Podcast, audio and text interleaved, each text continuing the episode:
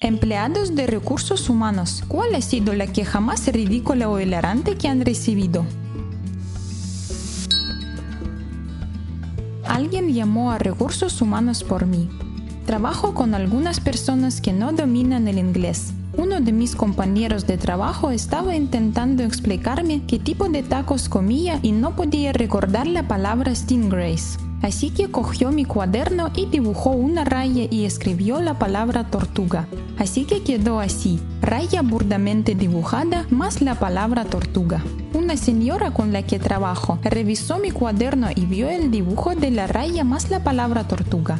Llamó a recursos humanos porque pensó que estaba escribiendo notas sobre ella en mi cuaderno. Dijo que esa raya horriblemente dibujada más la palabra tortuga significaba que quería darle un puñetazo en la cara porque es lenta como una tortuga. No me metí en problemas, solo me dijo mi jefe que no puedo hablar más de tortugas por si le molesta.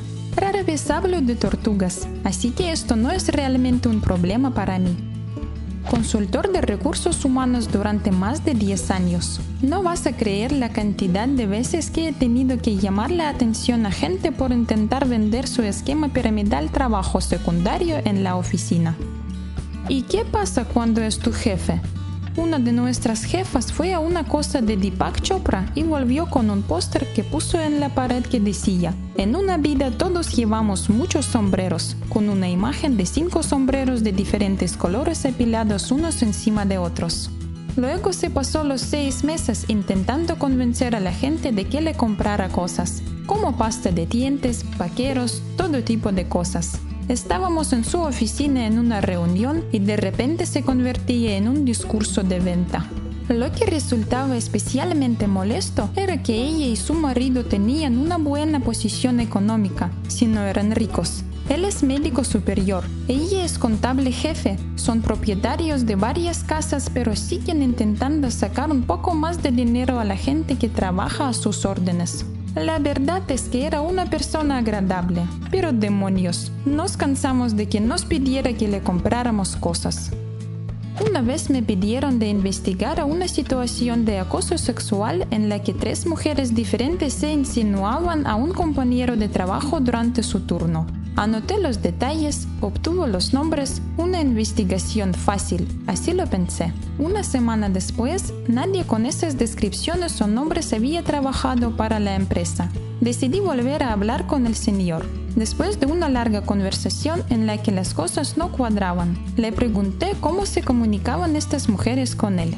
Con cara de circunstancias, me mira a los ojos y me responde telepáticamente, como si yo fuera un idiota.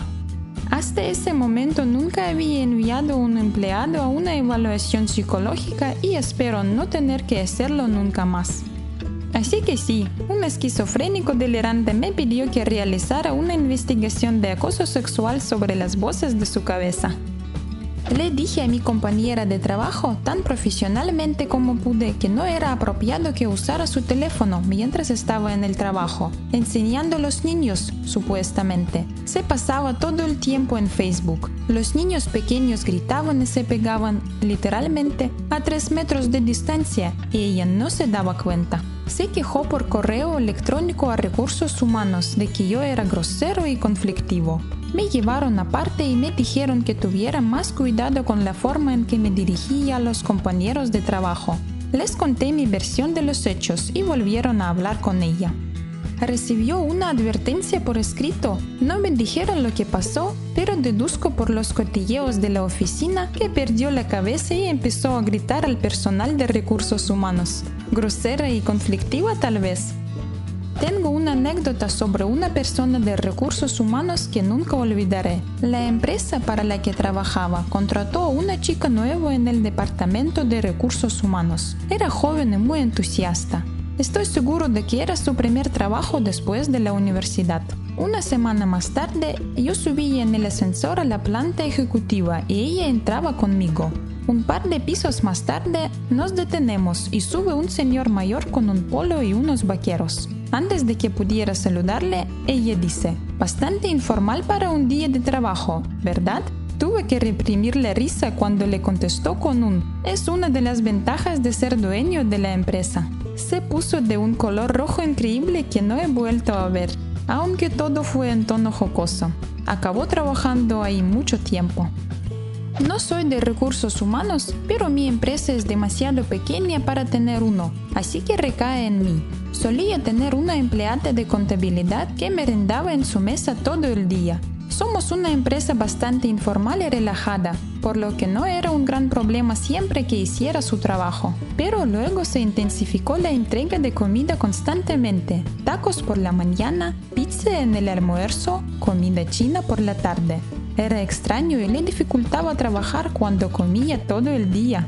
Estaba indeciso sobre si decir algo hasta que trajo una olla instantánea.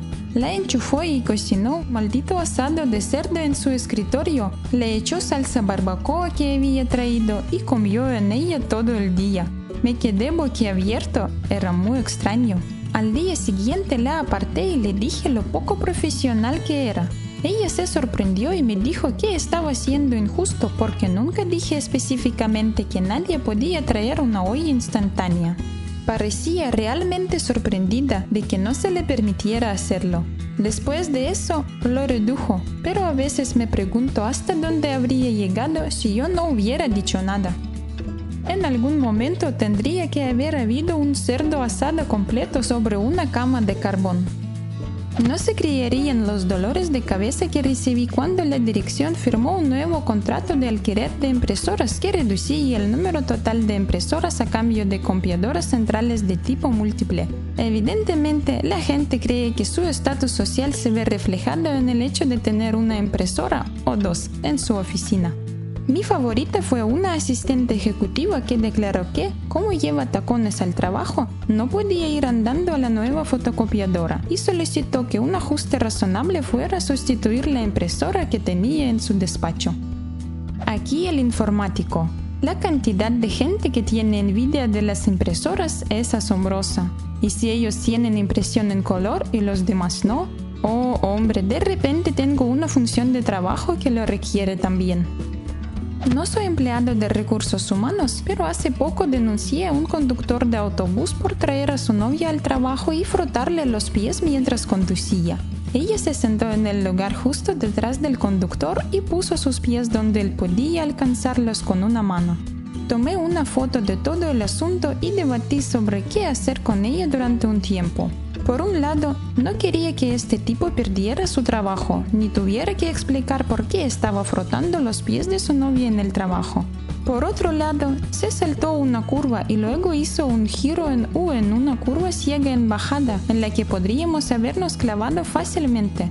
Al final llegué a la conclusión, cuando la vida de otras personas está en tus manos, en eso deben centrarse tus manos. Trabajé en recursos humanos y mi compañero de trabajo me odiaba. Quería que otra persona consiguiera el trabajo que yo hacía y se quejaba de mí a la dirección por cualquier cosa. La gota que colmó el vaso fue cuando estornudé y ella golpeó el teclado sobre su escritorio. Básicamente salió corriendo de la habitación y no volvió durante 30 minutos. La dirección me llamó y dijo que estaba haciendo demasiado ruido. Les dije que había estornudado y me dijeron que ella se quejaría de mí todos los días, así que no le creían, pero tenían que hacer ver que estaban haciendo algo. Se fue poco después. Era la hora del almuerzo y llegó un cliente. Mi colega estaba comiendo un rollo de salchicha y lo tenía en su escritorio. Al día siguiente llegó una queja formal sobre el rollo de salchicha de mi colega y lo poco profesional que era que tuviera un rollo de salchicha que estaba comiendo en su escritorio. Había un tipo que se quejaba de que su compañero de trabajo estaba imitando su forma de ser y su personalidad. Dijo que era un robo de identidad. Ella vino con una queja de que trató de dar un abrazo a uno de los chicos más jóvenes y él se negó. La historia de él fue que básicamente tuvo que huir. Tuve que explicarle a una mujer de mediana edad que no tenía derecho a abrazar a personas que no querían ser abrazadas. No lo entendió y se fue pensando que seguía teniendo razón. ¿Tienes una historia parecida? Deje un comentario y suscríbete al canal si quieres ver más videos con mi voz rusa.